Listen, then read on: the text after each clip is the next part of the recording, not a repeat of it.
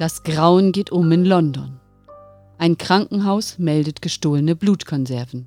Eine Touristin beobachtet drei blutverschmierte Frauen bei der Beseitigung einer Leiche. Kurz darauf verschwindet sie. Die Spur führt in eine Bar. Im Shocking Palace begegnet John Sinclair einer neuen Generation von Vampiren und es kommt zum Kampf auf Leben und Tod.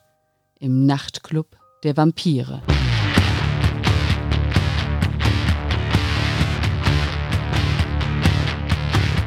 Die Edition war noch jung.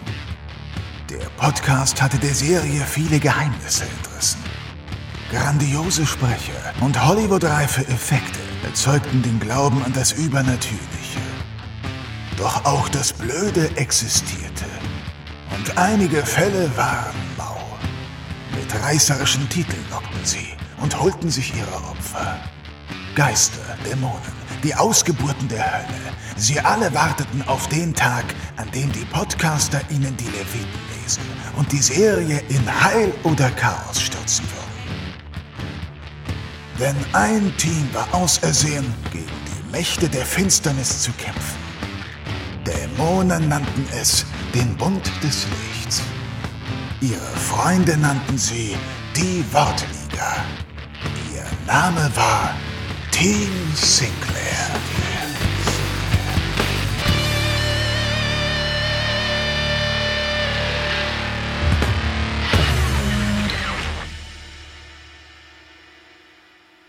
Hallo, liebe Freunde der gepflegten Gänsehaut. Hier ist das Team Sinclair. Hier ist der John Sinclair Podcast mit Folgenbesprechung. Ich begrüße meine charmante Kollegin Franzi. Hello.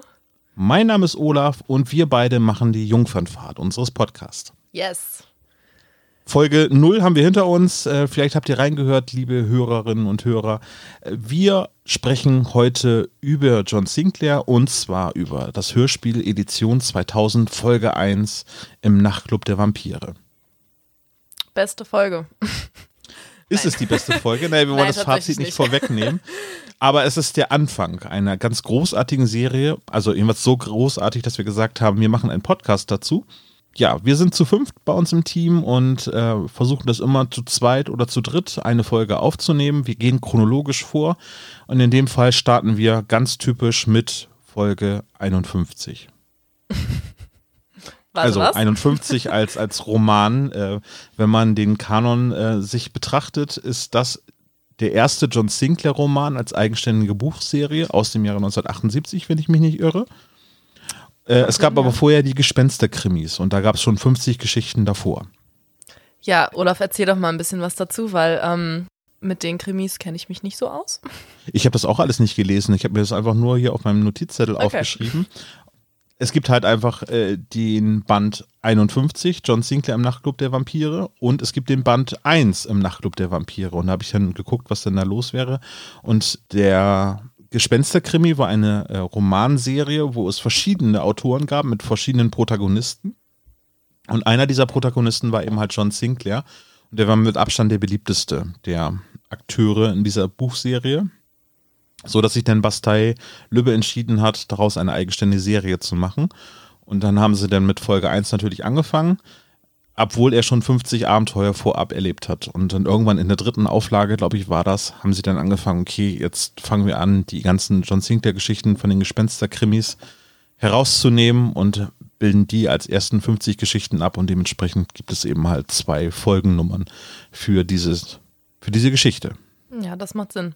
Ähm, Gerade wo du es jetzt gesagt hast, habe ich mich tatsächlich auch daran erinnert. Ähm, es gibt nämlich jetzt bei Spotify ja die ganzen John Sinclair-Folgen.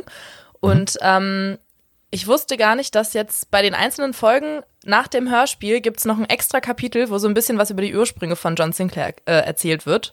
Und ähm, da hat nämlich auch der Autor Jason Dark genau das äh, erzählt, was du jetzt gerade gesagt hast. Und ähm, das ist mir gerade wieder eingefallen. Also für jeden, den das nochmal interessiert, hört euch von äh, die Folge 1 im Nachtclub der Vampire das letzte Kapitel an. Genau, das ist die Remastered-Version, genau. die bei Spotify drin ist und das ist so eine Neuauflage von 2010 und da gab es dann noch so ein bisschen äh, Trivia mit dazu, was ich sehr, sehr angenehm finde, mal Trivia über eine Hörspielserie zu hören. Ja, mega. Was zum Beispiel bei anderen Serien nicht so häufig der Fall ist. Also Trivia über die drei Fragezeichen gibt es bisher noch nicht aus erster Hand. Das stimmt, nur aus zweiter Hand, wie zum Beispiel dem Spezialgelagert-Podcast. Das könnte sein oder eben auch die Welt der drei Fragezeichen zum Beispiel. Genau. Aber es gibt ja auch bald äh, eine Geschichte, wobei bald, Zeit dieser ähm, Veröffentlichung ist das Buch schon erschienen und zwar die drei Fragezeichen und die wunderbare Welt der Hörspiele. Ja, Irg irgendwie so ist der Titel. gut. Genau, aber lass uns über John Sinclair Band 1 sprechen im Ja. Nachtclub der Vampire.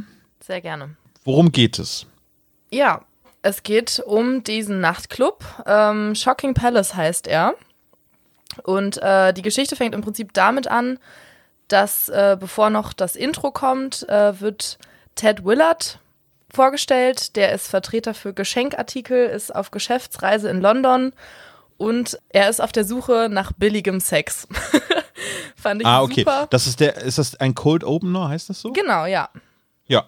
Genau. Womit ja auch tatsächlich die meisten John Sinclair-Folgen starten, ne? Mit einem Cold Ja, Opener. und eigentlich auch dachte ich immer, dass das der Klappentext, wobei es gibt keinen Klappentext auf diesen Heftromanen, weil es ja meistens immer Werbung auf der Rückseite gibt bei diesen äh, Groschenheften.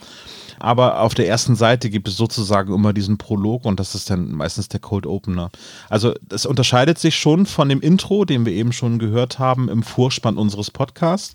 Ja. Es geht da um Blutkonserven. Genau, also in dem, in dem äh, Klappentext steht quasi, ein Krankenhaus meldet gestohlene Blutkonserven, eine Touristin beobachtet drei blutverschmierte Frauen bei der Beseitigung einer Leiche. Ja, stimmt auch insofern, aber das sind halt wirklich, also gerade das mit dem, äh, mit den gestohlenen Blutkonserven, das taucht halt wirklich im Nebensatz auf. Also das ist eigentlich somit die unwichtigste Info und deswegen sehr bemerkenswert, dass es das auf den Inhalt, äh, auf den, auf den Klappentext mit reingesch äh, mit drauf geschafft hat. Ja. Ja. Lass uns am besten auch so vorgehen. Wir haben uns jetzt die CD von hinten angeguckt. Jetzt klappen wir die CD auf Mhm. und da drin ist ein wunderschöner Tonträger und es gibt ein Booklet und natürlich das Cover auf der ersten Seite muss man natürlich auch noch betrachten. Wie Ja. findest du denn überhaupt das Artwork? Das sind ja noch die alten Bilder von Vincente Bellestar oder wie auch immer er ausgesprochen wird. Ja, also ähm, das Cover ist schön, weiß ich nicht, schön, naja, also es sieht Äh, auf jeden Fall, also, äh, düster sei aus. ruhig ehrlich, ne? naja, also es sitzen äh, drei, nee, vier Frauen an der Bar. Mhm. Warte, ist das das äh, CD-Cover? Ja, genau. Ähm, ja, es sitzen vier Frauen an der Bar, ein Herr, sie prosten sich alle zu, sieht halt nach Spelunke aus irgendwie, wirklich viel darstellen tut es jetzt nicht. Nee, aber es scheint eine Szene aus dem Hörspiel zu sein, wobei es dort ein paar Fehler gibt. Ne? Ja, zumal diese Szene im Hörspiel Zoe nicht vorkommt, dass John halt mit drei Frauen an der Bar sitzt. Zumal er seine Fa Haare gefärbt hat. Da kommen wir ja Genau. später nochmal drauf. Genau. Also es sind einige Fehler in dem Cover. Ja, also erstmal, dass es vier Frauen sind. Bei dem alten Roman ist es tatsächlich so, dass die vierte Frau im Hintergrund ausgeschwärzt worden ist, sodass es aussieht, als wenn es nur einen Schatten gibt an der Wand. genau. Und jetzt haben sie als eben bei dieser Auflage des, äh, der Edition 2000 haben sie eben die vierte Dame mit drinne gelassen. Äh, und John Sinclair hat seine Haare gefärbt und was ich wunderschön finde, ist die Fluppe ist im Zentrum des Bildes. Ja, das stimmt. Raucht er? Ist John Ja. Raucher? Also ich glaube, damals hat er geraucht. Ich weiß nicht, in Edition 2000 wird es nicht mehr erwähnt. Ich glaube, Ich es glaub gibt nicht, nee. Damit äh, spielen sie später, dass er sich eine Zigarette anzünden möchte, aber dass er schon vor längerer Zeit aufgehört hat. Ah, okay. Ja. Das ist dann ja es jetzt so en vogue, dass, dass man nicht Raucher ist in so einer Serie. Ich hätte es natürlich schön gritty gefunden, wenn er auch wirklich ein Raucher gewesen oder geblieben wäre. Ja, und zu der Zeit damals ähm, durfte man ja auch noch in Bars rauchen. Ne? Das passt dann eigentlich Achso, ja, stimmt. Ja, ja, du hast ja recht, ja. Ne, das passt dann auch eigentlich so zu dieser Drecksspelunke, sage ich jetzt mal, dass auch noch da alles verqualmt ist und alle schön Whisky saufen und so. Ja, aber in, äh, im Jahr 2000 durfte man es, glaube ich, auch noch. ich weiß gar Deswegen, nicht, ja. wie lange das Nichtraucherverbot steht. ja, Ja. lassen wir das so stehen, weiß ich auch nicht. für, für mich ist das Cover auf jeden Fall schön Nostalgie ähm, von der alten John Sinclair-Reihe. Mittlerweile gibt es ja über 2000 äh, Heftromane und jede Menge äh, Taschenbücher auch noch dazu. Und da hat sich so das bei den Covern so ein bisschen gewandelt. Da gibt es jetzt so ganz viele Photoshop-Montagen, also Ja. richtige Fotos, die ich persönlich nicht so schön finde. Ja. Ich finde es so eigentlich auch ganz cool, so ein bisschen nostalgisch gut. Es ist jetzt ein bisschen irreführend vielleicht, äh, was das, äh, was den Inhalt des Hörspiels angeht, aber gut, das ist ja oft so, ne? Dass man jetzt nicht unbedingt die Cover so krass passend zur Geschichte hat. Ja, aber es äh, funktioniert. Ne? Es Ja. gibt die äh, drei maßgeblich äh, Vampirinnen äh, diesem Bild, ähm, nämlich, wie heißen die, Lara, Mona und Genie, Genau. die auch äh, ein, äh, die böse Variante von Drei Engel für Charlie hätten sein können, Ja. oder? Definitiv. Ist es, ist, ist doch immer so. Es ist immer eine blonde, eine rothaarige und eine dunkelhaarige. Ja, wird das sogar in den, wird das in den Hörspielen, also in, dem, in der Folge wird das, wird das genannt? Dass die eine blond ist, die andere dunkelhaarig und die andere rothaarig? Auf jeden Fall im Heftroman ist es Okay. so. Und ja, doch, Genie die rothaarige und ja, Moment, ich habe es mir aufgeschrieben. Lara ist die dunkelhaarige, die schwarze und die blonde ist Mona. Okay. Ja gut, dann Ja. passt es ja auch wieder zum Cover, obwohl man bei der einen nicht so ganz erkennen kann, ob das jetzt blond sein soll. Ja, Naja. wahrscheinlich ist es auch gefärbt. Das, ist, das bleibt das ewige Geheimnis von Jason Dark. Ja. Genau. Der hat diesen Roman geschrieben im Jahre 1978. Als Hörspiel ist äh, im Nachtclub der Vampire im Jahre 2000 erschienen. Genau. Unter der Regie von Oliver Döring. Mhm. Und ähm, ja, ist im Lübbe Audio Wortart Verlage denn erschienen. Wollen wir kurz über die Sprecher reden? Ja, viel gibt es eigentlich gar nicht zu sagen. Also wir haben halt äh, den Erzähler, das ist Joachim Kerzel, dann John Sinclair, Frank Laubrecht und äh, Sir Paul, Karl-Heinz Tafel. Das sind eigentlich so mit die wichtigsten Sprecher, weil die später auch immer wieder auftauchen werden. Ja, Genau. Marina Held, die Sprecherin Silke Haupt, Silke Haupt, äh, die genau. wird später noch eine tragende Rolle in der Serie bekommen. Die wird nämlich später die Shao werden. Genau, ja. Das ist ja so ein bisschen typisch John Sinclair, würde ich jetzt mal sagen, oder generell Hörspiele, dass ja auch oft gleiche Sprecher für unterschiedliche Rollen genommen wurden. Wir hatten zum Beispiel auch, war das Udo Schenk? Der richtig, ja. ähm, ist ja die Synchronstimme von Ralph Fiennes und Gary Oldman zum Beispiel und der spricht diverse Bösewichte in den John Sinclair Hörspielen. Also der taucht immer mal wieder auf und äh, ich finde es auch immer ganz, ganz cool, sobald man seine Stimme hört, weiß man, ah, okay, der Charakter wird auf jeden Fall äh, böse sein.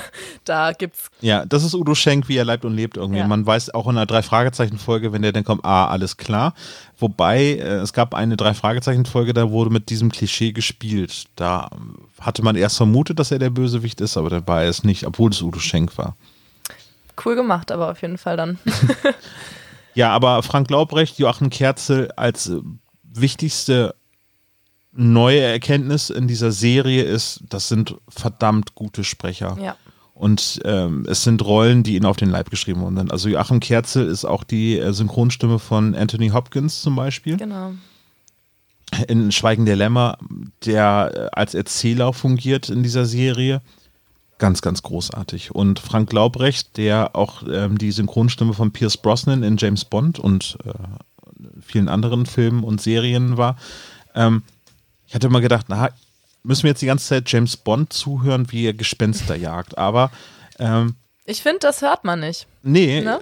der verleiht John Sinclair eine ganz andere Rolle. Es ist eine Anleihe, wo man denkt, ja, es triggert so ein bisschen das Bild von, von Pierce Brosnan, aber auch nur zu Anfang, wo man denkt, ah ja, hier, verdammt cool. Ja.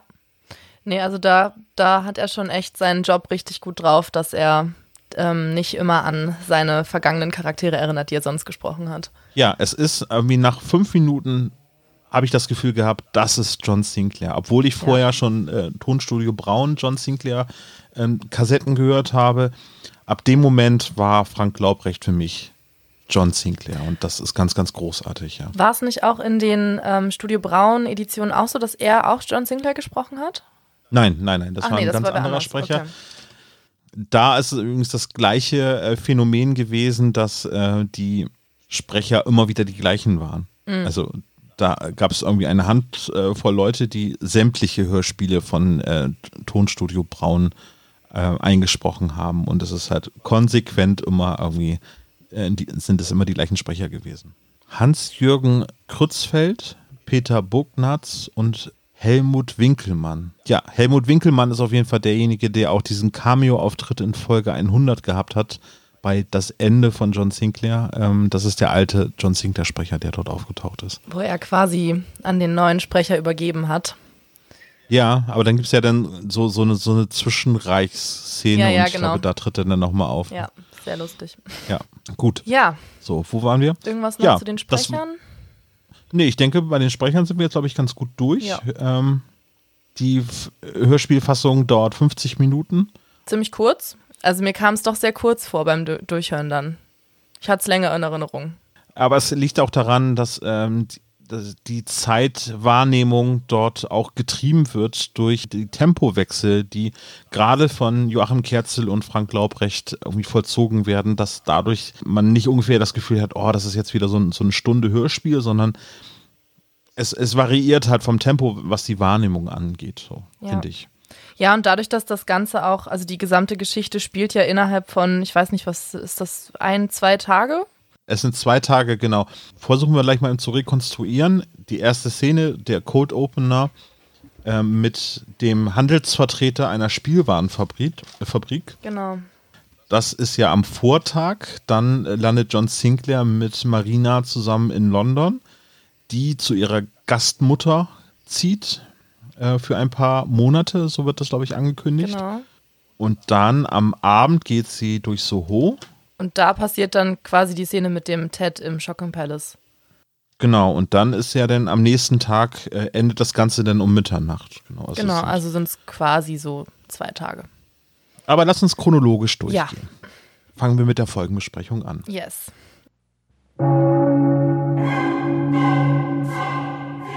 Team Sinclair. Also, Szene 1 hatte ich ja gerade vorhin schon gesagt, Ted Willard, äh, 45 ist der, glaube ich, Vertreter für Geschenkartikel, ist in London und äh, ja, sucht im Prinzip nach ein bisschen Vergnügen für den Abend und äh, findet dann das Shocking Palace. Kommt rein, ist alles super trashig da drin, alles äh, auf Vampir-Assoziation getrimmt. Es gibt Plastikskelette, es gibt Särge, auf denen die Gäste dann sitzen. Ähm, die Mädchen tragen Vampirgebisse. Und was ich noch sehr witzig fand, dass die Cocktailliste auch, auch auf diese Art Zombie und, und Geister und so angelegt ist. Also äh, es gab einen Zombaniol und Alien Slime. Und ich glaube, ganz am Ende bestellt John, wo er dann noch in der Bar ist, bestellt er einen äh, Krüger, Krüger Colada. Krüger Colada, genau. Musste ich super ja. krass drüber lachen. ja, Selbstironie wird da schon ganz groß geschrieben. Ja. Ähm, er ist aber der einzige Gast ich hatte auch erst gedacht, genau. oh Mensch, äh, man ist in einer Bar. Geht man alleine in eine Bar? Also wenn man reinguckt durchs Fenster und da ist niemand drin, außer drei Damen, die dort mit Gläser putzen? Eigentlich nicht, aber ich weiß auch nicht, ist es wirklich eine Bar oder ist es schon ein weiteres Etablissement? Bin mir nicht so ganz sicher, wie das dargestellt wird. Also als gutgläubiger Mensch würde ich sagen, ist es eine Bar. Ja. Eine Gruselbar in Soho. Ja. Naja, also das muss irgendwie eine ganz widerliche Kaschemme sein. Ja. Ähm, ich habe mir ihn auch so vorgestellt, dass er wirklich so äh, schütteres Haar hat und äh, Ihr die, Bauch. Äh, Halbglatze so ein bisschen überkämmt hat. So, so. Ja. Wobei, wobei die Stimme äh, die eines jungen Mannes ist. Ich, also. ich wollte es gerade sagen. Ich finde nämlich, so wie er äußerlich beschrieben wird oder wie sein, also sein Charakter anscheinend ist, ähm, er klingt überhaupt nicht so. Er klingt total jung. Und ich finde die Stimme auch relativ sympathisch. Ja, er hat auf jeden Fall keine Warnantennen, weil äh, er wird äh, zu äh, einem Gewinnspiel eingeladen, das unter den Gästen halt eine Nacht äh, mit, äh, mit Mona ver äh, verlost wird und er ist der einzige Gast. Und freut sich mega. Ja, freut sich wie ein Keks ja. darüber geht dann nochmal kurz äh, auf Toilette, um sich frisch zu machen und hat dann ja. auch so einen kleinen TED-Talk mit sich selbst und äh, sagt sich so ein bisschen, du schaffst das, so das wird deine Nacht und äh, ermutigt sich dann so ein bisschen. Und ähm, was ich auch ganz schön fand, ähm, der Sprecher sagt dann noch, dass er auch keinen keinen Gedanken an seine Frau verschwendet und dass sie ja eh immer nur mit ihm meckert und dass sie sich das quasi selbst zuzuschreiben hätte, dass er jetzt äh, sozusagen untreu wird. Wo ich mir auch dachte, ja, ach Gott, Männer. ja, aber sehr, sehr wichtiger Punkt, tatsächlich, ja. ja. Es ist eine Rechtfertigung auch für den Hörer. Ja. Naja, aber ich finde es auf jeden Fall ganz nett, dass er eben auch seinen Hals nochmal eben kurz wäscht für Mona, damit die sich keine Infektion holt, wenn sie ihn beißt. Ne? Ja, gut mitgedacht, auf jeden Fall. Ja, äh, und von daher äh, kam es dann auch so, wie, äh, wie es kommen sollte, nämlich er wird dann äh, kurzerhand von der guten Mona. Nee, von Lara äh, tatsächlich. Von Lara, ja. stimmt. Von Lara. Ja, äh, ich habe extra nochmal nachgehört. Sagst du was? Also eine Nacht mit Mona wird ihm versprochen und dann schnappt sich ihn Lara weg. Genau. ja, auch Vampire haben anscheinend ein bisschen Konkurrenzverhalten. dann kommt das Intro.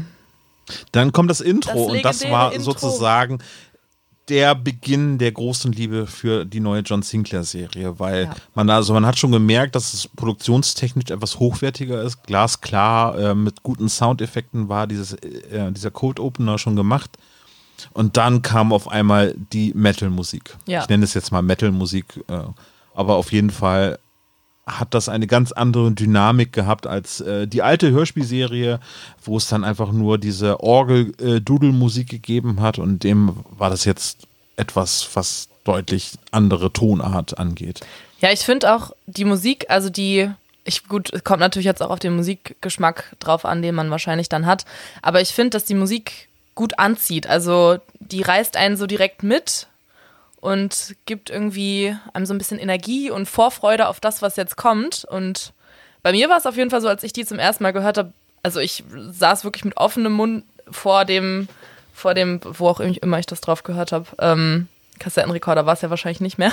Ähm, auf jeden Fall, also ich saß da und konnte es nicht fassen, dass ich jetzt hier wirklich Rock-Metal-Musik als Intro bekomme und habe mich wie ein kleines Kind gefreut. Ja, aber das äh, hat auch schon mal so eine ähm, Position geschafft, so, okay, wir sind cool. Ja, voll.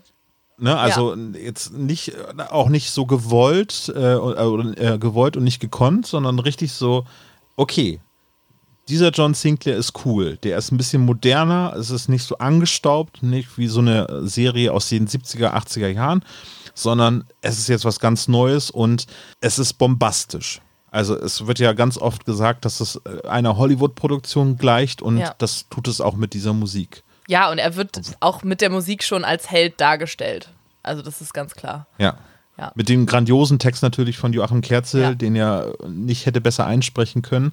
Ja, und dann geht's eigentlich los. John Sinclair stellt sich vor. Ich muss noch ganz kurz sagen, kleiner Nerd-Fact: ähm, Ich spreche auch jedes Mal das Intro immer noch mit und fühle mich einfach wie der coolste Mensch auf Erden.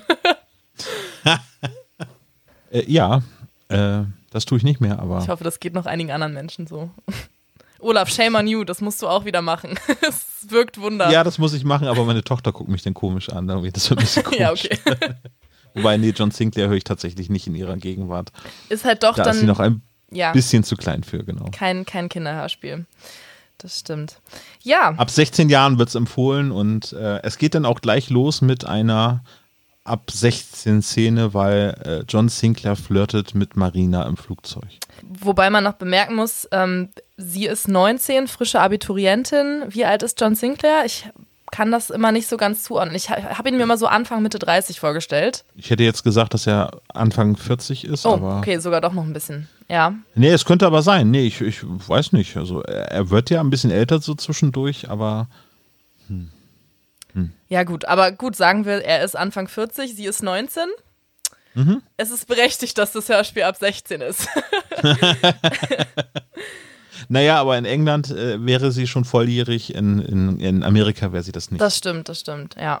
Ja, ja John Sinclair ist auf dem Rückweg äh, aus Deutschland nach, ähm, nach London. Genau. Äh, Im Hörspiel wird es so ein bisschen abgeändert, weil es die erste Folge ist und weil es äh, in den Romanen so der Übergang von der Gespenster-Krimi-Reihe ist, äh, wird da noch erwähnt, dass er mit Will Malmann, seinem Freund aus Deutschland, gerade einen Fall gelöst hat. Und das wird jetzt hier einfach natürlich unter den Tisch gekehrt, weil das als Folge 1 ein bisschen unverständlich wäre, warum er jetzt gerade mit einem noch unbekannten anderen Menschen zusammen einen Fall gelöst hat. Ja, Nee, das würde wenig Sinn machen. Ich glaube, es wird dann später, wo er dann mit Sir Paul zusammensitzt, äh, wird kurz erwähnt, ähm, dass es wohl doch kein Poltergeist war, sondern eine defekte Heizungsleitung oder sowas in die Richtung. Äh, ja, das genau. Das ist das Einzige, also, wie auf ja, jeden Fall. Also es rechtfertigt, warum er hingeflogen ist genau. und dann nochmal, um einfach nicht äh, noch irgendwie mehr erklären zu müssen, äh, wird das Ganze dann eben halt als, als Fehlalarm eingestuft. Genau. Sehr, sehr gut, äh, gut gemacht, äh, finde ich das. Ja, auf jeden Fall. Ja, John rettet sie so ein bisschen vor einem aufdringlichen äh, Sitznachbarn, ein Steuerberater, der darüber redet, wie toll er doch ist und äh, was er doch für specialige Sachen in seinem Beruf macht, die man nicht von ihm denken würde. Und ja, John rettet sie insofern, dass er den Steuerberater darauf aufmerksam macht, ob er denn den Fisch auch gegessen hätte und äh, auf einen anderen Fluggast hinweist, der gerade kotzend vor seiner Tüte hängt. Infolgedessen macht sich der Steuerberater dann auf den Weg Richtung Toilette, weil ihm doch auch plötzlich ein wenig übel wird. Mhm. Etwas, was im Taschenbuch oder beziehungsweise im Roman nicht passiert, das ist mhm. halt komplett noch dazu geschrieben worden. Aber es zeigt, glaube ich, sehr, sehr gut, äh, was so die Skills von John Sinclair sind. Also da ist äh, die Analogie zu James Bond natürlich schon sehr hilfreich mit der Stimme, dass, äh, dass er ähnliche Qualitäten in Flirten oder, oder seinem Gentleman-Dasein hat. Ja, auf jeden Fall. Und ich fand es dann aber auch sehr schön von äh, Marina. Ähm, sie sagt wortwörtlich zu ihm, sie sind ein Engel. Und das finde ich an sich natürlich äh, nette, also ein nettes Dankeschön, aber es ist auch schön auf diese auf ihn, also auf seinen Job hin bezogen. So, da er Dämonenjäger ist und sie bezeichnet ihn als Engel, ist auch wieder diese Entgegenstellung. Er ist das Gute, er bekämpft das Böse. Das fand ich total klasse. Sie fragt ihn ja, was er vom Beruf ist und er sagt, dass er Beamter ist. Mhm. Und im Roman erzählt sie, ich kann mir so richtig vorstellen, dass sie so eine Art Agent sind. Ach, sagt sie im Roman? Ja, das sagt sie im Roman Witzig. und äh, von daher, also hat sich da der Kreis wunderbar geschlossen. Ja. Irgendwie das, was sie jetzt hier durch, die, durch den Sprecher transportieren können, haben sie eben halt aus dem Roman umgewandelt, äh, eben in, in, die Sprecherleistung. Also ganz, ganz großartig. Also das Opening finde ich total toll. Ja. Es trennen sich die Wege. Äh, Marina äh, ist jetzt im Fokus der Geschichte, weil sie landet bei ihrer Gastmutter. Genau, Clara Sanders. Ja. Um die 50 ich muss sagen, ich finde die wahnsinnig nervig. Also sie begrüßt, äh, Marina begrüßt sie mit den Worten, schönen guten Abend, ich bin Marina Held. Darauf sagt die Gastmutter direkt, ach Mensch, da bin ich aber froh, die letzte Deutsche, die äh, hier bei mir gewohnt hat, äh, das war eine verklimmte Pfarrerstochter, die mich bekehren wollte. Und ich mir dachte so, wow, so möchtest du begrüßt werden. Also erstens, wie sieht sie das in den drei Sekunden, äh, in denen sie Marina begrüßt? Und ähm, dann, ja, ich weiß nicht, ob ich so jetzt äh, das, das, äh, die, die junge Studentin äh, begrüßen würde, die jetzt bei mir die nächsten Monate wohnen wird. Aber ja, gut. ich würde das so machen, auf jeden Fall. Aber ist es so die Abgrenzung von Deutschland? Wir sind jetzt hier im coolen England. Ja. Also. Wahrscheinlich. Ah, ich ne? weiß nicht, so, ja. Aber auf jeden Fall wirkt sie sehr herzlich. Ich fand sie jetzt nicht so unsympathisch. Nee, unsympathisch und, äh, nicht, einfach nur ein bisschen anstrengend. Also sie wirkt ja. schon sehr herzlich auf jeden Fall, aber also sie redet unfassbar viel und äh, es, also wenn ich jetzt in der Situation gewesen wäre, ich hätte dann auf Durchgang, äh, nee, wie heißt es, äh, Durchzug geschaltet irgendwann, weil ich, also ich finde solche Menschen, so die so ein bisschen älteren Alters sind, älteren Alters auch schön doppelt, aber ich finde es unfassbar anstrengend, wenn Menschen einen so zutexten ohne Punkt und Komma und auch so Dinge erzählen, so die einfach nicht spannend sind. Also und du musst irgendwie zuhören, weil du dann auch höflich sein möchtest und so ein bisschen dieses Gefühl hatte ich hier halt. Äh, es ist aber auf jeden Fall etwas spannender als äh, in der Romanvorlage, weil da wird sie abgeholt von Lionel Sanders, der Ehemann von Clara Sanders. Der im Hörspiel tatsächlich ähm, nicht mehr lebt. Ja, weil äh, die wird, also da wurde der Mann komplett herausgeschrieben. Ja. Und auch die Tochter, weil Helen äh, ist die Freundin von Marina, äh, die sie eigentlich besuchen möchte in London. Mhm oder deswegen unterkommt. Und ähm, der Vater holt sie dann am Flughafen ab und erzählt dann, dass Helen im Krankenhaus ist und dass sie erst einmal äh, einfach nur äh, zur Familie, also zu Clara, zu, hinfährt, um dort äh, sich einzurichten.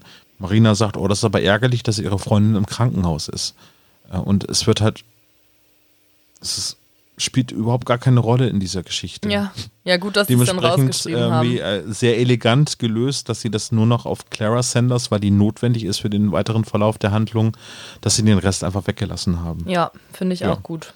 Äh, Marina will auf die Piste gehen, geht dann durch Soho und äh, macht dort schlechte Erfahrungen, weil es gibt da so den klischeebehafteten Zuhälter, der ihr nachstellt und sie auch verfolgt richtig. Das finde ich ein bisschen spooky irgendwie. Ich weiß nicht, Soho habe ich selber nicht so schlimm in Erinnerung gehabt, aber ähm, das ist wahrscheinlich auch nur eine männliche Sicht auf, auf, auf diesen Stadtteil.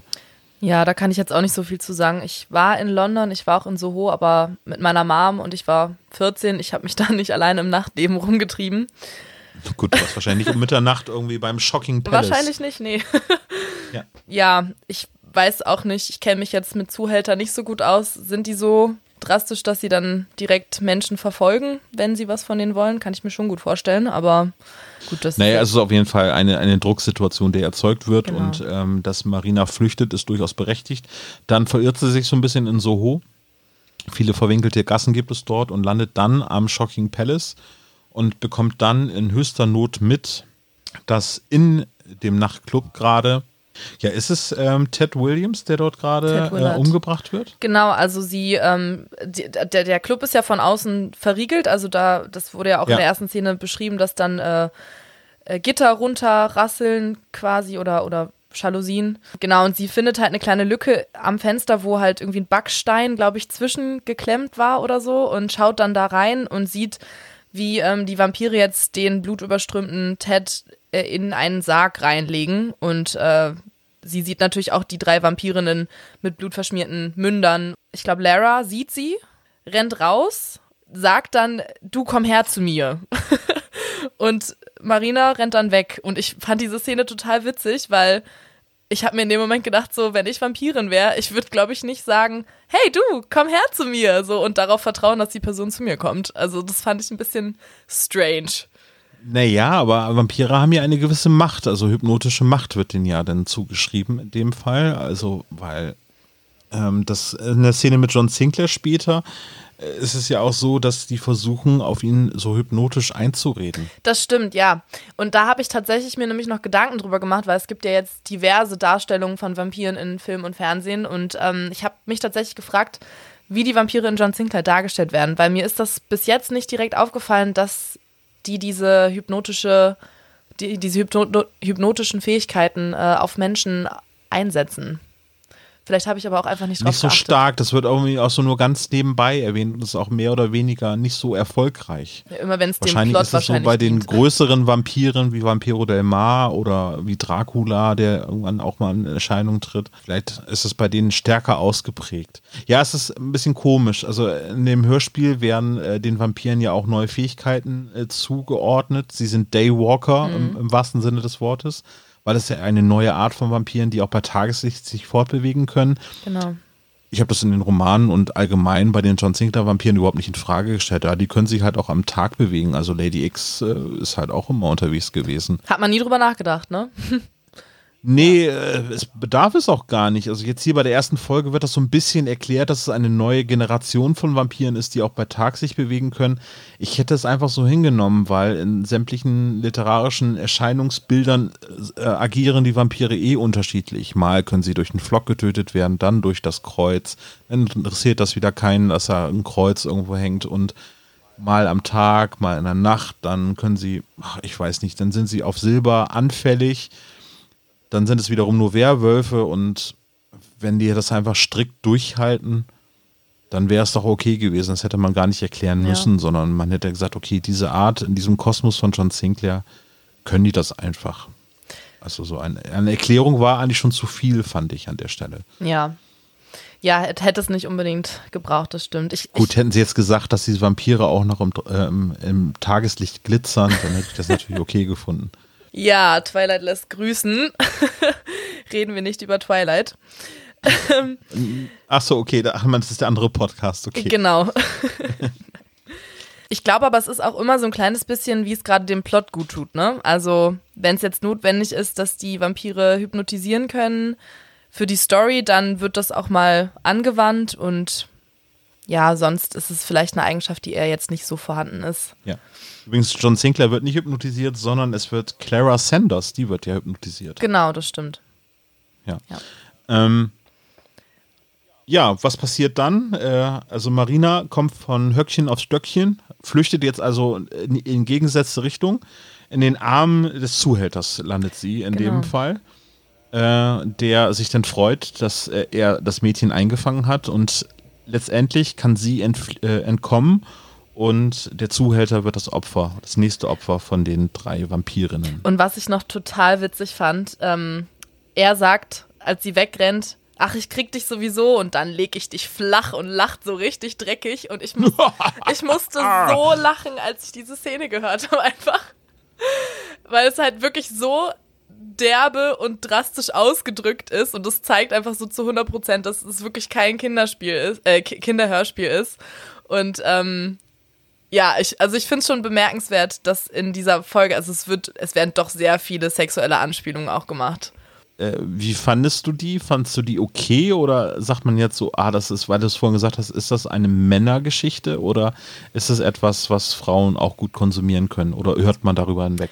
Ähm, ich bin da so ein bisschen zwiegespalten. Also ich, mich hat es jetzt nicht so sehr gestört. Also mir ist es aufgefallen, mich hat es allerdings nicht so gestört, weil ich finde halt, dass es so überzogen dargestellt ist, ähm, dass ich es halt fast gar nicht richtig ernst nehmen kann. Aber wenn man das jetzt natürlich wirklich als echte Geschichte sieht, ohne den ganzen Geisterkram und so, finde ich es schon krass. Aber ja, unter, den, unter dem Aspekt hier, dass es wirklich ähm, ja auch so ein bisschen eine, eine Fantasiegeschichte ist, ist es okay. Und es ist auch eher eine Karikatur. Genau, so habe ja. ich das bisher immer so gehört. Jetzt hätte ich jetzt nicht gesagt, dass das Frauenbild durch, durch ich meine, es ist eine Geschichte, wo es Monster gibt. Äh, Da ist es nicht die Aufgabe, das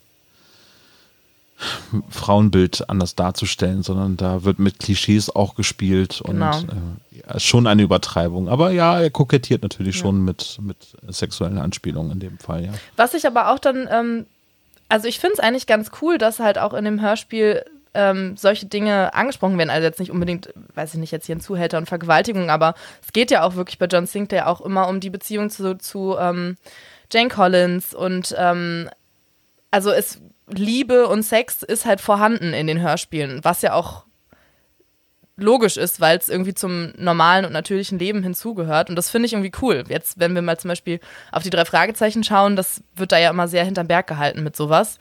Und ähm, also das gefällt mir schon an John Sinclair, dass da doch relativ offen mit sowas umgegangen wird. Ja, mehr als offen. Genau. Ja. Und der Leidensweg von John Sinclair ist dann auch noch ein großer über die nächsten Folgen oder die nächsten 120 Folgen, 130, 140 Folgen, whatever. Ja. Ja, Marina entkommt, äh, irrt dann durch Soho und landet letztendlich dann ähm, bei John Sinclair, der erstmal in seinem Büro aufgeschlagen ist und es gibt eine schöne Szene. Es geht um den guten Kaffee von Glenda Ja. Perkins bei Sir Paul. Die gute Glenda, genau. Ja, Die ist aber gerade im Urlaub, die ist gerade nicht da. genau. Und Und, ihr in Kaffee dem wird Roman ist es tatsächlich-. Äh, Bei den Romanen ist es tatsächlich umgekehrt, weil ich glaube, da ist die eigentliche Sekretärin von Sir Paul nicht im Büro und Glenda Perkins hat den Job übernommen gerade als Vertretung. Das heißt, Vielleicht habe ich es auch durcheinander gebracht. Das heißt, in den Büchern gibt es auch noch eine andere Sekretärin als Glenda, weil das ist ja in den Hörspielen, ist ja Glenda eigentlich so die, die Ah Sekretärin. nee, Glenda ist die Sekretärin von John und nicht von Sir Paul. So okay, ist das heißt, er hat, also Sir Paul hat nochmal eine extra Sekretärin. Achso, nee, doch nicht. Warte mal, habe ich doch durcheinander gebracht. Die schwarzhaarige Glenda, Johns Sekretärin, war im Urlaub. Sie sonnte sich an der französischen Riviera und hatte sogar eine Ansichtskarte geschickt. Ach, wie schön. Ah, wie nett, wie nett, wie nett, wie nett. Okay, ja, das heißt, dann ist Glenda doch die einzige. Ja, und John musste den Kaffee aus dem Automaten ziehen. Ja, und ich finde, es wird auch direkt so das Verhältnis zwischen John und äh, Sir Paul richtig, nee, Sir Paul, Sir James. Moment. Sir Paul, Sir Paul, ist schon ne? richtig. James Paul ist Genau. sein äh, vollständiger Ja. Name. Genau. Ähm, genau, ich finde das Verhältnis zwischen den beiden wird auch schön etabliert direkt, dass sie auch wirklich so eine, also sie necken sich gerne. Sie werfen sich gerne kleine Bemerkungen zu, aber man merkt schon, dass sie auf jeden Fall ja sympathisch sind, sich gegen, gegenüber, nee, wie sagt man das? Ähm, Ne, dass sie auf einer Wellenlänge sind. Ja, also, genau. oder ja, ist richtig. Ähm, eine Analogie zu James Bond ist auch hier wieder, glaube ich, äh, gegeben, weil das Verhältnis zwischen James Bond und M, sein Boss, ist ein ähnliches. Und äh, Money Penny äh, und äh, Glenda Perkins, ich glaube, die Zusammenhänge sind auch nicht ganz von der Hand zu weisen. und das Ganze spielt in England. Das dürfen wir auch Ach so, nicht das vergessen. auch noch. ja, ja, genau. Nur wir sind nicht beim MI6, äh, äh, sondern wir sind eben bei New Scotland Yard. Genau. Ja, äh, dann kommt äh, ähm, es eben zu dieser kurz, äh, kurzen Erwähnung, dass Sir Paul mitbekommen hat, dass Blutkonserven geklaut worden ist. Und äh, die fragen sich natürlich, was könnte das bedeuten? Und man denkt, okay, ein Geisterjäger kriegt mit, dass Blutkonserven entwendet worden sind. Was könnte das bedeuten? Tja, lass uns mal ganz scharf Hm. nachdenken. Es könnte sein, dass da Vampire in London sind. Und äh, ja, das wird auch kurzerhand festgestellt irgendwie. Und in dem Moment klopft es an der Tür. Marina ist da und ähm, ist verwundert, dass sie auf John Sinclair trifft. Kommissar Zufall ist da wieder am Werke gewesen. Und sie erzählt, äh, oder sie sieht, äh, oder John sieht zwei. Hat sie da schon Bisse am Hals? Nee. Nein. Sie erzählt nur, dass sie etwas gesehen hat Und John möchte einen kecken Witz machen. Sie haben Vampire entdeckt. Und sie sagt, ja, woher wissen Sie das? Ich bin Hellseher. Sehr geschickt. ja. Ich bin Hellseher, genau. Genau, dann gibt es so einen kleinen äh, musikalischen Fade-out. Und dann kommt die nächste Szene, und zwar befinden wir uns jetzt am Taxistand. Und ähm, eine der Vampirinnen, es wird, glaube ich, gar nicht genannt, welche. Gehe jetzt mal von der Lara, Lara aus. Ähm, genau, sie versucht rauszufinden, wo ähm, Marina jetzt wohnt, wo sie steckt, wo sie sie finden kann. Und der Taxifahrer erzählt ihr dann, nachdem sie ihm gesagt hat, dass äh, es sich um ihre verschwundene Schwester handelt und so ein kleines bisschen auf die Tränendrüse gedrückt hat, erzählt der Taxifahrer ihr dann, dass er sie wohl gestern ähm, nach Hause gefahren hat. Ja, sehr kluges Handeln von den Vampiren. Definitiv. Hut ab. Also, ne, es wird ja auch von Joachim Kerzel angekündigt und dass das Böse schlau war. In dem Fall war es schlau. Dass sie später den ganzen Plan erklären und äh, so weiter, das ist dann nicht so schlau, aber in dem Fall war das schlau. Ja. ja. Also auf jeden Fall eine nachvollziehbare Recherche, die sie begangen hat und währenddessen entlässt John Sinclair Marina oder bringt sie nach Hause. Sie soll sich erstmal ausruhen und lässt sie dann aber auch alleine. Genau, Ne? und was ich da aber noch witzig fand, dass nämlich Marina sich, ähm, also die ist felsenfest der Überzeugung, dass sie nicht verfolgt wurde, weil, ich meine, nachts, ne, was, also ich habe doch aufgepasst, so. Die ist ja, also, sorry, aber das Mädel ist im kompletten Schockzustand. Die hat gerade irgendwie Vampire gesehen und jemanden, der umgebracht wurde, wurde fast von einem Zuhälter irgendwie ähm, gefangen genommen und äh, ist sich aber natürlich sicher, dass sie nicht verfolgt wurde und aufgepasst hat. Alles okay, klar, genau. Natürlich. es ist nichts passiert. Nein, John, ach um Gottes Willen, ich habe das alles im Also Griff. da dachte ich mir wirklich, nee, nee, nee, nee. Ja, und John Sinclair begeht einen Fehler und er beschreibt es dann ja quasi auch, ähm, das ist ja dann ein weiteres Mittel, was in dem Hörspiel verwendet wird. Es gibt einige Passagen, wo John Sinclair aus der Ich-Perspektive das Ganze erzählt. Genau. Was dann genau passiert? In den Romanen ist es so, dass es erst ab Band 6 der Fall ist, dass es zum ersten Mal aus der Ich-Perspektive von John Sinclair erzählt wird. Und ab dann wird das dann beibehalten. Und das haben sie jetzt hier schon mal in der Hörspielserie auch schon mit übernommen. Was ich auch einen, einen sehr, sehr guten Griff finde, weil es gibt einmal den Erzählerpart, aber es gibt halt auch einige emotionale Geschichten, also eben nämlich das äh, Handeln von John Sinclair begründet äh, durch eben die Erzählung aus der Ich-Perspektive. Ja, Finde ich ganz, ganz großartig. ja, mir gefällt das auch super. Es wird, halt- wirkt halt viel persönlicher. Für mich war es tatsächlich am Anfang ein bisschen eine Umstellung, weil ich das aus anderen Hörspielen nicht kannte und äh, ich am Anfang ein kleines bisschen Ja. verwirrt war, aber ich habe da relativ schnell reingefunden und mittlerweile, also mir gefällt es super und ähm, ja, man kann natürlich dann einfach mit dem Charakter halt viel besser mitfühlen und seine Gedanken nachvollziehen, was durch einen Erzähler nicht zu 100% immer gegeben sein kann, finde ich. Ja. Äh, ich hätte dann auch gedacht, oh, das ist wirklich viel. Es gibt einmal den Erzähler, Joachim Kerzel, es gibt noch ähm, John Sinclair, der aus der Ich-Perspektive das Ganze erzählt.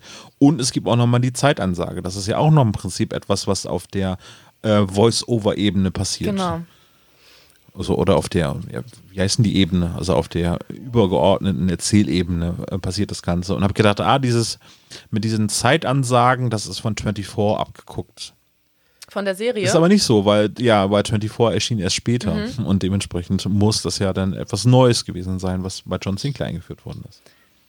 ja. Kannte ich bisher auch noch Ich nicht auch so. nicht. Ähm, jetzt tatsächlich, als ich jetzt gerade die erste Folge zur Vorbereitung hier wieder gehört habe, ähm, ist so ein bisschen mein Herz aufgegangen, als ich das wieder gehört habe, auch mit diesem kleinen äh, Klingel-Gadget-Ton, weil in den späteren Folgen ab, ich weiß nicht, hin, im hinteren nach 50, 60, 70 gibt es ja eine neue ähm, Erzählerin und auch dementsprechend neue Zeitansagen plus neuen Ton.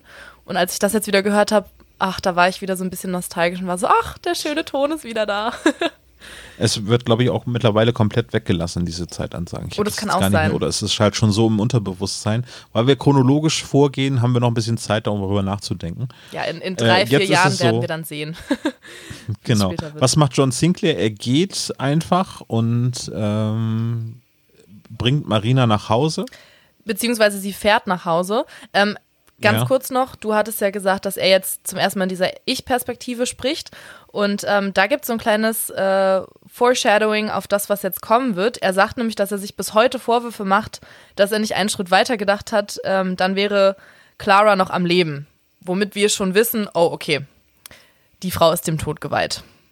Wobei, ist sie da schon tot? Das kann sein, weil wir jetzt gerade, ich glaube, wir haben es gerade ein bisschen durcheinander gebracht, weil äh, die Vampirin äh, kommt nämlich zur Gastmutter Clara und ähm, Das passiert aber danach. Macht- das passiert, nachdem Ja. Marina nach Hause kommt.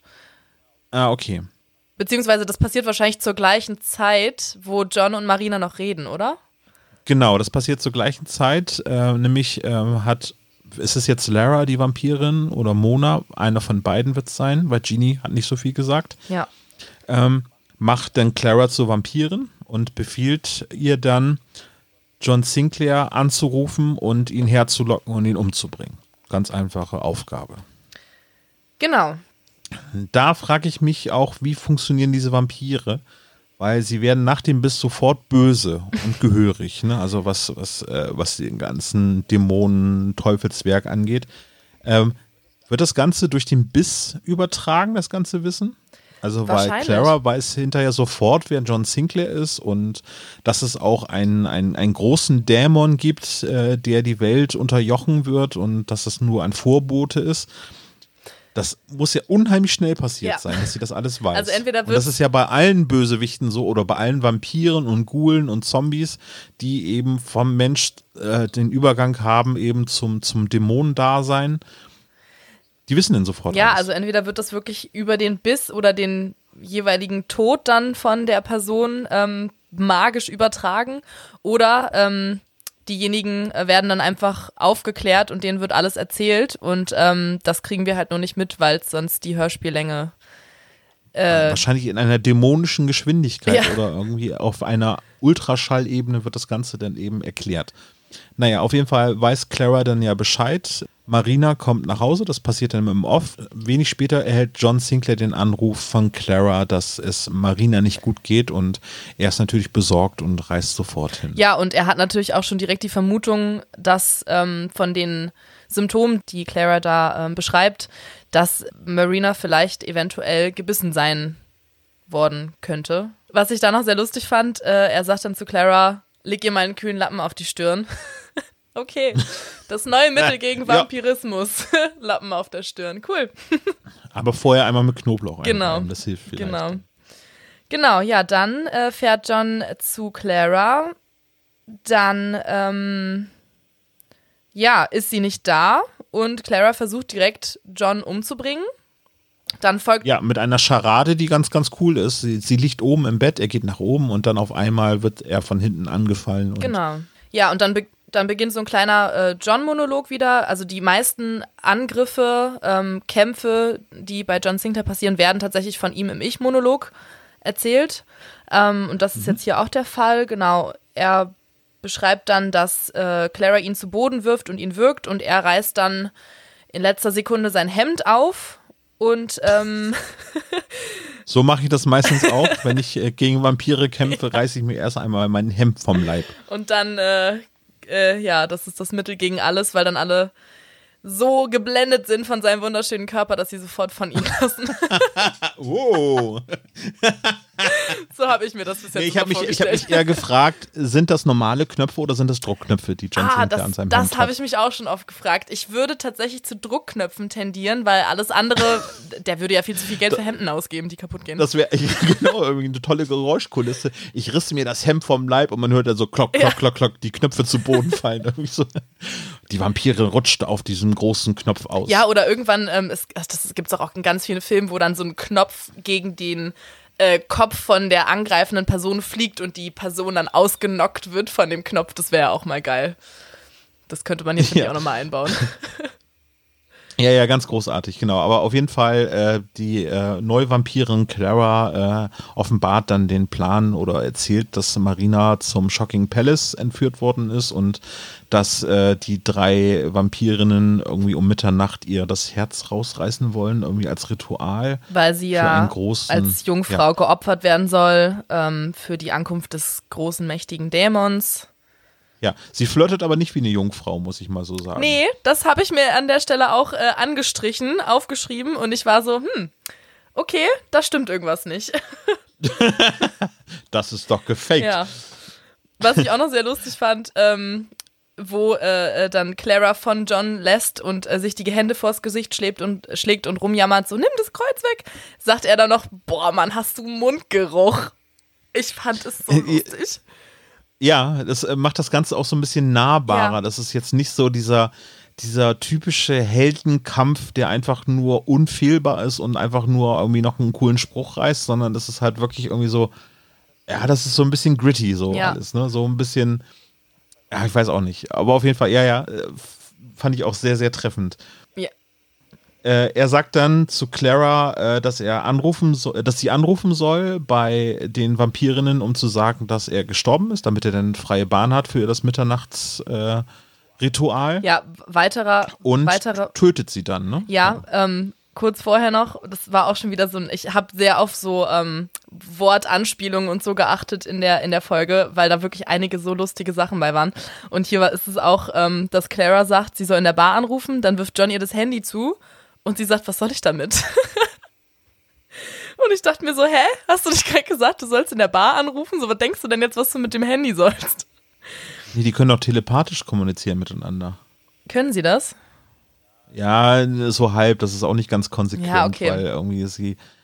Ne, Lara geht ja später auf die Jagd nach Marina, die ja im Krankenhaus liegt und äh, hat irgendwie einen übersinnlichen Spürsinn dafür. Ja, stimmt, weil die ja irgendwie verbunden sind. Dass da irgendwas mit Clara im Argen ist, kriegt sie denn nicht mit. Ja, das ist weird. Also das ist so ein bisschen inkonsequent. Wie es gerade so passt, ja. ne? genau. Naja, aber auf jeden Fall geht es jetzt zum Richtung Showdown. Clara stirbt. Äh, sie wird, wie wird sie, durch das Kreuz wird sie getötet? Ich glaube, Oder durch einen Flock? Nee, das Kreuz. Genau, das Kreuz blitzt übrigens immer schön, wenn es auf Vampire trifft, genau. irgendwie, damit man das akustisch auch wahrnimmt, dass da irgendwie Kreuz-Action gerade am Start ist. Das ist ja jetzt erstmal nur ein Silberkreuz und erfährt ja erst in der Serien, äh, Serienfortschritt eine deutlich größere Bedeutung. Also man, man ahnt schon, dass das Kreuz etwas Besonderes ist, aber in dem Fall ist es jetzt einfach nur diese typische Konstellation, ein Kreuz und ein Vampir und fertig ist die Laube. Genau, und ihm wird, glaube ich, ganz am Anfang des Hörspiels, das ist ja auch das Einzige, was ähm, in der ersten Folge zu dem Kreuz gesagt wird, ganz am Anfang sagt er, dass ihm ähm, äh, vor Jahren das Kreuz von einer alten Dame geschenkt wurde. Das ist Richtig. das Einzige, was dazu gesagt wird. Und ja, im Laufe der weiteren Folgen erfahren nee, es, kann, es, es, wird wunderbar aufgebaut im, im, Laufe der Serie, was das Kreuz alles so kann. Und ähm, dann ist es mal übermächtig und dann erfährt es dann wieder eine Abwandlung. Und äh, ja, jetzt sind wir am Anfang und äh, das Kreuz ist noch nicht so weit erforscht. Genau. Und noch eine kleine Sache fand ich auch ein bisschen, also da bin ich stutzig geworden. Und zwar sagt Clara nämlich, bevor sie stirbt, ähm, also sie fängt dann so ein bisschen an, so. Ähm, sich in Rage zu reden, weil sie auch weiß, sie stirbt gleich irgendwie und sagt dann, ein Fluch lastet auf dir, du wirst niemals Kinder haben, deine Freunde werden dich verraten. Und da dachte ich mir noch in dem Moment so, warte, okay, hat sie jetzt irgendeine Vorahnung oder sagt sie das jetzt einfach nur, weil sie ihn verletzen will und weil sie nicht sterben will? Oder hat das wirklich eine Bedeutung? Und so ein bisschen hat es ja eine Bedeutung, weil es lastet ja schon ein Fluch auf ihm, der mit dem Kreuz in Verbindung steht. Ja, das kann man natürlich, wenn man die Hörspielproduktion macht und es schon 1500 Romane gibt, kann man das auch ganz gut als Foreshadowing so bezeichnen. Ja. Dementsprechend ist es sehr, sehr treffend. Ja. Nur das mit den Kindern, du wirst niemals Kinder haben, da, das, da bin ich drüber gestolpert. Da bin ich sehr gespannt, ob das irgendwie aufgegriffen wird, weil meines Wissens nach ist da in den Hörspielen bis jetzt noch nichts zu erwähnt worden. Nee, bisher noch nicht. Also er ist der Patenonkel von Johnny Connolly, denn später. Genau es gibt eine Hörspielserie, die heißt Johnny Sinclair. Ach ja, echt? Ja. Ist die. Ja, ja, es ist eine, eine Jugendgeschichte, denn so wie die drei Fragezeichen Kids gibt es Johnny Sinclair, der mit seinen Freunden zusammen Geister hier. Aber es geht um ihn, nicht um den Johnny Connolly dann. Ja. Ah, okay. Ich habe es noch nicht selber gehört. Äh, ich habe es noch auf meiner ähm, zu hören Liste, aber bin ich bisher noch nicht zugekommen. Dementsprechend ist das ganz scharfes Unwissen. Okay, gerade. dann gehen wir weiter im Plot. Genau, Plot ist, es geht Richtung Finale. John bereitet sich vor, er nimmt seinen ominösen Koffer. Ich musste da so ein bisschen an äh, Supernatural, als ich das eben gerade gehört habe, an Supernatural denken. Er macht sozusagen den Kofferraum auf und sammelt alle Waffen, die er benutzen kann, jetzt zusammen. In dem Fall ist es eine mysteriöse Tasche mit Symbolen drauf und da drinnen befinden sich einmal eine Fiole mit Weihwasser, dann eine Pistole, die Holzbolzen, also Pflöcke verschießen kann und er nimmt seine und das hatte ich immer als Running Gag so angesehen, seine gnostische Gemme. Ja. Ne, das ist einfach nur ein kleiner Kieselstein, der irgendwie eine Symbolik besitzt, was nicht weiter erklärt wird in den nächsten 70 Folgen, nämlich erst bei Folge 71, dem Ölmonster oder so müsste das gewesen sein, kommt die gnostische Gemme überhaupt erstmal zum Einsatz. Ansonsten wird sie immer nur mitgenommen. Warum? Ja, so. muss man halt Also wenn ich. John Sinclair wäre, dann denke ich so, oh, ich habe jetzt 70 Fälle gelöst und es passiert mit diesem blöden Stein einfach nichts. Ne? Aber es wird immer erwähnt, weil der Begriff gnostische Gemme so schön ist. Aber ich finde es auch ganz gut, so. weil ich meine, es wäre schön dumm, als er, ähm, wenn er sagt, okay, bei 70 Fällen hat es nicht geklappt, ich lasse die jetzt zu Hause und beim nächsten passiert dann was. Also ich würde mich so über mich selbst ärgern. Ja, also, ah, verdammt. Von ja, daher. das ist so ähnlich, wenn man einkaufen geht und sagt, ah, ich nehme mal eben die Münzen aus meiner Hosentasche heraus, ich habe genug Scheine Ja. dabei und dann bezahlt man irgendwie genauso viel, dass ein 1 Cent fehlt, den man gerade vor dem Einkauf aus der Hosentasche Ja, rausgenommen ganz hat. genau. Ja, so ähnlich ist es. Ja, er färbt sich seine Haare, er macht sich so ein bisschen, er klebt sich einen Schnauzer an. Ja, ich, genau. Also ein Schnurrbart. Äh, ein Schnorrbart. Ein Schnurrbart. Mustache, Genau. Mustache. Äh, und äh, möchte sich dann als einfältiger Gast im Shocking Palace einschmuggeln Zieht sich auch extra schön weite Klamotten an, dass man seine Waffen dann nicht sieht. und seine muskulöse Genau. Brust mit dem Kreuz drauf. So. Genau. Und dann äh, kommt es zum Finale. Ähm, Nee, nicht, nee, Semifinale, Semifinale. kann man es eigentlich nennen. Ja. Genau, weil im Shocking Palace ist jetzt tatsächlich was los. Also es sind mehr als ein Gast da, ein paar schmierige Typen. Es läuft ein billiger Grusel-Pornostreifen im Hintergrund. Fand ich Ja. auch sehr lustig. Das hat ja auch quasi zur Handlung trägt es bei, weil irgendwer in diesem Filmchen dann aufschreit, aufstöhnt, was auch immer und er sich tierisch erschreckt und dann, ja, jetzt greife ich der Geschichte vor. Also Mona kommt zu ihm an, der, an die Bar, flirtet mit ihm. John spielt so ein bisschen den äh, nervösen, so, ach, hm, ich bin ganz neu. Ich war noch nie in so einem Laden und äh, ich habe noch nie eine Frau gesehen, so in die Richtung. Ja, wäre es ein Mädchen gewesen, hätte er seine Haare so ein Ja, bisschen genau. gezwirbelt. So. Genau, bestellt sich dann seinen tollen Krüger Colada. Da hätte ich gerne das Rezept, so wie bei äh, den Schläferz-Cocktails hätte ich jetzt gerne einen Krüger Colada. Ja, das wäre super. Ist das mit Pizzageschmack oder wie stelle ich mir das vor? Jo, ein Cocktail mit Pizzageschmack? Ja, eine Bloody Mary vielleicht, da könnte man das Ja. hinkriegen. Falls jemand von euch den, äh, die Inhalts... Nee, das ist eine Challenge für Tom und Hajo, die die nächste Folge besprechen werden, dass sie uns einmal dann ein Cocktailrezept durchsagen Ja. sollen, eben, weil sie ja hoffentlich unsere Folge hören, wie denn eine Krüger Colada funktioniert. Das ist gut. Also Tom, Hajo, erste Challenge für euch. Sehr gut. Genau, ja, dann ähm, will Mona mit John tanzen und er ziert sich. Ach nein, ich möchte nicht tanzen, ich kann nicht tanzen. Nein, ich gehe sonst wieder, wenn du mich nicht lässt. Okay, girl, chill. ja, dann erschreckt er sich eben wegen diesem gerade besagten äh, Aufstöhnen, Erschrecken in diesem Pornofilmchen, zieht fast seine Waffe und ballert fast in dem Laden rum, kann sich aber im letzten Moment dann doch noch beherrschen. Mona geht weiter auf Tuchfühlung, äh, massiert seine Schultern, krault seine Brust. Das habe ich mir auch sehr witzig vorgestellt, wie sie irgendwie so hinter ihm sitzt und dann so, die, die, Ja, wie, wie macht man das, wenn jemand angezogen ist? So die, die Hände irgendwie von oben, vom Hals aus auf die Brust. naja, irgendwie wahrscheinlich wird der oberste Knopf am Hemd gelöst und dann geht es halt in die. Also, aber für mich hat John Sinclair eine behaarte Brust übrigens. Definitiv. Ich weiß nicht, wie du dir das so vorgestellt hast, weil dieses Kraulen der Brust assoziiere ich immer mit Sean Connery als James Ja, Bond. nee, So, definitiv. ne? Mit seinem Flocati oben auf der Brust und, und da wird dann so Ja, durchgekrault. genau. Arr. ja, und dann entdeckt sie sein Kreuz. Ja. entdecken kann man es jetzt nicht unbedingt nennen, Sie- sie sondern es ertastet kriegt erstmal ein, ein gefunkt sozusagen. Und nein, du bist John Sinclair. Nein, doch. Oh. What? Surprise! Ja, und dann äh, kommt es halt, wie es kommen sollte. Ist es Mitternacht in dem Fall. Äh, die Vampire steigen aus diesen Hm. Accessoires-Särgen. Äh, Oder vielleicht auch heraus wirklichen Särgen, vielleicht äh, schlafen die, da werden, drin, ne? Wer weiß. Ja, ja, die werden da wahrscheinlich schon drinnen schlafen, aber es ist ja Requisite eigentlich so für, für den Shocking Ja. Palace. So, so, die sitzen ja auf diesen Särgen drauf. Das heißt, eigentlich wäre John sitzen geblieben, wenn die Vampire gar nicht rausgekommen. Stimmt. Weil die ja so schwach sind, die, wenn er übermenschlich stark beschrieben. Ja.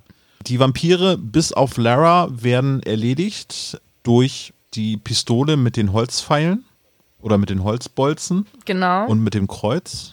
bis auf Ted. Und Lara, Bis auf Ted, der stirbt, weil John ihm das Kreuz zuwirft. äh, genau, dumm. ja, Ted, der arme Vertreter für Spielzeug, äh, den ja, erledigt das Und Kreuz. seine eine Dummheit. genau. Ich hätte es auch lustig gefunden, wenn die gnostische Gemmis gewesen Ja. wäre. Hier, Ted, fangen! Und dann pf, pf, weg. Aber der, der, der Stein kann halt einfach bisher noch nichts. Lara kann entkommen, weil er Marina, äh, also äh, Marina wird von ihr John in die Arme geworfen. Ja, das- irgendwie. Und die hat zwei, Das fand ich ein bisschen merkwürdig. Also Lara taucht dann auf, hat Marina quasi in ihrer Gewalt und ähm, könnte jetzt irgendwie so, so ein bisschen äh, ihn erpressen oder ich, ich weiß ja nicht genau, was Lara will von John. Also irgendwie will er ja, dass sie, nee, will sie ja, dass er stirbt, quasi. ja, alle wollen, Ja. dass John stirbt, weil er der Sohn des Lichts Also er, sie könnte ja jetzt irgendwie was versuchen und Marina als Marina, ich, sorry, Englisch-Deutsch hier. Ähm, Marina ist ein Deutscher, Marina, ja, genau. genau. Ähm, dass irgendwie sie als Geisel benutzen, ich weiß nicht, aber irgendwie wirft sie ihm sie dann zu und äh, haut dann ab. Genau, sie flüchtet halt äh, vor ihm und äh, äh, John stellt fest, Marina wurde gebissen. Äh, also es gibt kleine, ähm, zwei kleine Löcher an ihrem Hals und bringt sie dann zum Krankenhaus. Genau, sie befindet sich in so Und, einem äh, Zwischenzustand. Ist noch nicht richtig Vampir, aber ne, also weil ähm, er probiert das, glaube ich, mit einem Kreuz aus ähm, und bringt sie ins Krankenhaus und soll eine Tr Bluttransfusion kriegen. Genau. Also in seinem in dem Roman ist es so, dass er sein Walkie-Talkie benutzt und hier ist es jetzt einfach das Handy und er beschließt dann eben auf sie aufzupassen, pennt dann aber ein, wenn wir jetzt zum Finale kommen wollen. Ja, klassisch, der Klassiker. Ich glaube, das passiert auch öfter in den Folgen später noch, oder? Dass er. Also ich habe eh das Gefühl, dass viele Folgen doch im, Hör äh, im, im Krankenhaus enden oder spielen, wo er dann den Wachposten übernimmt und dann so ein bisschen einpennt. Sollte man doch aus seinen Fehlern eigentlich lernen, oder John? Es ist merkwürdig. Also er pennt ein und wird in der Zeit entwaffnet von Lara. Genau. Und es kommt zu einem Handgemenge, obwohl er eigentlich chancenlos ist, weil er nicht auf seine übermächtigen Waffen zurückgreifen kann. Und letztendlich wird Lara dann von der wieder zu sich gekommenen Marina erschossen durch die Waffe mit den Holzpfeilen. Genau. Oder Holzbolzen sind es ja, keine Pfeile. Genau, ja. Damit endet die Szene auch. Ach, seine Beretta wird zum ersten Mal noch erwähnt. Seine typische Waffe für. Die mit Silberkugeln später. beladen Genau. ist, genau, ja. Ähm, ja, und dann, ich glaube, der Erzähler macht das dann, ne? Oder ist das John, der das dann erzählt? Ich glaube, der Erzähler erzählt, dass Marina ähm, zwei Tage später dann geheilt wieder entlassen wird. Ja, und John blickt äh, so ein bisschen zurück. Ähm, erkennt, ja, er wurde gewarnt, dass es eine neue dunkle Macht geben wird, die jetzt äh, kommen wird und dass es alles, ja, ein bisschen schwieriger wird wahrscheinlich in Zukunft. Und damit beginnt dann auch schon die wunderbare Abmusik. Genau, das war die Geschichte. Bevor wir zum Fazit gehen, möchte ich noch mal ganz kurz zusammenfassen, was im Roman sich ein bisschen unterscheidet. Also Clara wurde ja von John getötet, was in dem Buch zum Beispiel nicht erwähnt, oder in dem Buch ist es ja übertrieben, von dem, in dem Heft nicht erwähnt wird, ist, was mit dem Ehemann passiert, weil der kommt nach Hause, seine Frau ist tot, es liegt also ein Haufen Asche dort auf dem Boden. Wobei, nee, es liegt keine Asche auf dem Boden, weil in dem Fall stirbt die Frau, also Clara, ganz normal mit einem friedlichen Gesichtsausdruck. Stimmt. Aber Lara fällt zu einem Aschehaufen zusammen. Das heißt, da finde ich das auch nicht ganz klar. Fallen Vampire jetzt alle zu Staub oder irgendwie werden sie nur erlöst und der Körper bleibt dann liegen? Wenn das eben so der Fall wäre, wie ähm, in dem, dass der Ehemann noch da ist und er kommt nach Hause und seine Frau liegt erschossen mit Vampirzähnen dort auf dem Boden, wird nicht weiter in der Geschichte erwähnt, fällt unter den Tisch. Und äh, der Endkampf zwischen äh, John und Lara fällt auch ein bisschen anders aus, weil in, in dem Roman wird äh, Lara nicht durch Marina getötet, sondern John Sinclair rennt zu einem Wasserhahn, wo ein Schlauch angeschlossen ist, der dort irgendwie für, ich weiß nicht, was im Krankenhaus benutzt wird, zum Reinigen des Bodens. Und die Vampirin stirbt durch einen feinen Wasserstrahl, weil man ja weiß, dass untote Vampire durch äh, die Kraft des fließenden Wassers auch sterben können. Tatsächlich? Das war mir allerdings neu. Das ist mir Ja, auch ja, absolut genau. neu, das habe ich noch nie gehört. Ich habe gedacht, aha, Okay. Wenn also Vampire kommen, drehe ich einfach mal den Wasserhahn auf und dann sollen sie kommen. Ich habe jetzt vielleicht gedacht, dass man den Wasserstrahl halt so dünn machen kann, dass der halt wie so ein Messer quasi wirkt und dann so den Körper durchbohrt. Aber selbst da brauchst du ja unfassbar viel Druck drauf. Ja, nein, äh, ähm, je sprang das Entsetzen in Laras Augen. Sie zitterte plötzlich und streckte abwehrend die Arme vor. Nein, heulte sie. Nicht! Ich will nicht sterben! John drehte den Hahn auf. Ein feiner Wasserstrahl spritzte aus der Metalldüse das Ende des Schlauches. Die Vampirin schrie. Sie wusste um die Kraft des fließenden Wassers, denn ihr hatten die Untoten nichts entgegenzusetzen. Ah ja. Oliver Döring, vielen lieben Dank, dass Sie ein deutlich besseres Ende hinbekommen haben als bei diesem Romanende, ja. weil ich gedacht habe, hä? Ich habe hier auch meinen äh, meinen Roman hier notiert. Hä? Hammer. Einfach so als, als kleine Bemerkung des Endes. Genau. Und äh, diese ganze Geschichte mit dem Foreshadowing auf, Achtung, der schwarze Tod wird ja der übermächtige Dämon, der mächtiger ist oder älter ist als der Teufel selbst. Ähm, das wird in diesem Roman überhaupt gar nicht erwähnt. Das okay. ist jetzt einfach so äh, im Hinblick auf diese Serienproduktion, Hörspielserienproduktion schon mal ein Hinweis auf Folge 7, glaube ich, da tritt zum ersten Mal der schwarze Tod in Erscheinen. Ne? Finde ich aber dafür, also ich finde es im Hörspiel ganz gut gemacht, weil ähm, das, was ja. ich an John Sinclair halt auch mag, ist halt wirklich diese, diese ähm, Fortläufigkeit der Folgen, also dass die Geschichte quasi immer weiterläuft. Und ähm, ich finde es, also als ich die erste Folge dann gehört hatte, ich hatte sofort Bock, die zweite zu hören, weil ich mir dachte, wow, okay, uh, da kommt irgend so ein spannender Dämon so. Und selbst wenn es dann erst fünf, sechs, sieben Folgen später passiert, ist trotzdem immer diese dunkle Vorahnung, so das macht halt Bock auf mehr. Finde ich cool gemacht. Ja, genau. Finde ich auch. Und das ist ganz, ganz bemerkenswert, dass es dann schon so funktioniert, dass man erstmal noch für den Einstieg eine, äh, eine ein alleinstehende Geschichte hat, aber dann schon so andeutet, da passiert übrigens etwas. Bitte bleibt dabei, weil da ist jetzt nicht nur diese eine Geschichte mit irgendwie die drei blöden Vampirinnen, sondern es gibt da etwas ganz Großes, was wir damit vorhaben. Also nicht nur was die Produktion angeht, sondern auch mit der Story. Dass da gleich schon das, der Weg geebnet wird, eben für große Gegner. Eine große Story, die dort gesponnen wird. Oder ein Metaplot. So, so könnte man das vielleicht ja. nennen. Team Sinclair. Gut gemacht. Ja. Wie ist denn dein Fazit, Franzi? Ja, Fazit. Ähm, ich mag die Folge. Also allein schon, weil es die erste Folge ist und weil sie wirklich einen kleinen Blick auf das gibt, was halt man mit der, mit der Serie erwarten kann.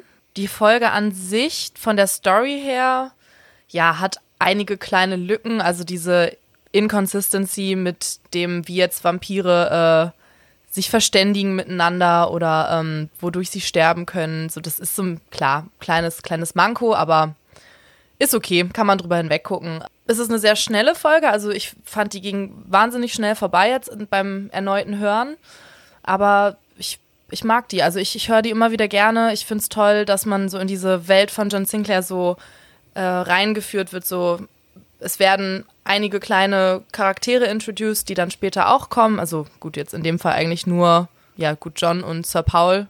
Ein sehr guter Einstieg, kann ich mich anschließen. Es ist keine aufregende Geschichte, die jetzt epische und weltumfassende Ereignisse mit sich bringt, aber es fokussiert im Prinzip die Serie auf John Sinclair. Man lernt ihn in dieser Folge kennen, man äh, lernt die Produktionsart äh, von der Edition 2000 ganz gut kennen, mit einem grandiosen Erzähler Joachim Kerzel und es hat noch nicht so viel Ballast, der dann später aufgebaut wird, sondern man hat einen sehr sanften Einstieg eben mit dem Schwerpunkt, das ist John Sinclair, so macht er das und ähm, die anderen Charaktere werden ja behutsam in den weiteren Folgen der Serie eingeführt.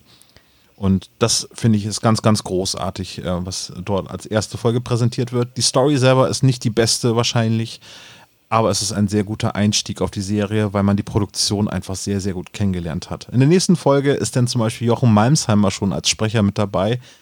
Darüber hätte ich mich natürlich auch sehr gerne mit dir unterhalten, weil ich finde Jochen Malmsheimer in der John Sinclair-Serie ganz, ganz großartig. Der spricht ja später den Grimes, ja. ein, ein, ein Ghoul, aber er hat aber ganz viele andere kleine Nebenrollen in den ersten Folgen und ja, äh, das Glück, über diese Folge zu sprechen, mit dem ersten Auftritt von Jochen Malmsheimer als, als, als Nebencharakter. Das ähm, bleibt dann Tom und Hajo vorbehalten, die dann die nächste Folge besprechen genau. werden. Nämlich äh, John Sinclair, die Totenkopfinsel. Ich finde es auch schön, dass so viele Frauen in der Folge mitsprechen. Ich bin ja immer ein sehr großer Frauenvertreter. Das klingt jetzt komisch. Du so als ja, Frau so ich jetzt so als Frau so. oder? Ähm, nee, weil ähm, mir das schon oft auffällt, dass in Hörspielen doch größtenteils auch Männer sprechen und auch wichtigere Rollen haben so und ich finde es einfach super, dass dass hier quasi so mit die Hauptrollen, also mit Marina ist ja eigentlich mit, mit John zusammen die Hauptrolle und dann die drei Vampirinnen auch. Clara, finde ich gut. Das ist ganz richtig. Das gilt ja auch für Podcasts. Ne? Die meisten äh, Podcaster sind ja männlich und dementsprechend habe ich mich sehr gefreut, Franzi, dass ich heute mit dir diese erste Folge von John Sinclair besprechen ja, konnte. Gleichfalls. Es war mir ein Fest. Ich hoffe, ihr hattet auch Spaß äh, bei unserer Meinung zu John Sinclair im Nachtclub der Vampire. Man sollte sagen, der Geisterjäger John Sinclair im Nachtclub der Vampire. Ja. Franzi, ich würde sagen, das war Team Sinclair Folge, Folge 1. Auf jeden Fall, ja. Viel Spaß. Können wir einen Haken dran machen. Beim nächsten Mal geht es dann weiter mit Tom und Hajo. Genau, freut euch darauf und freut euch auf die nächsten Konstellationen. Wir wechseln ja immer so ein bisschen durch. Ja, vielleicht äh, kriegen wir ja auch nochmal die Chance, dann über den Sprecher von Grimes in einer Folge zu reden. Wer weiß. vielleicht kriegen wir das genau. hin, genau. Wenn euch die Folge gefallen hat, schreibt es in die Kommentare bei uns auf die Webseite teamsinclair.de. Auch wenn es euch nicht gefallen hat, wenn ihr Verbesserungsvorschläge habt, schreibt sie uns auch gerne. Wir sammeln ein bisschen Erfahrung mit diesem Format und wünschen euch viel Spaß beim nächsten Mal. Bis ciao. dann, ciao.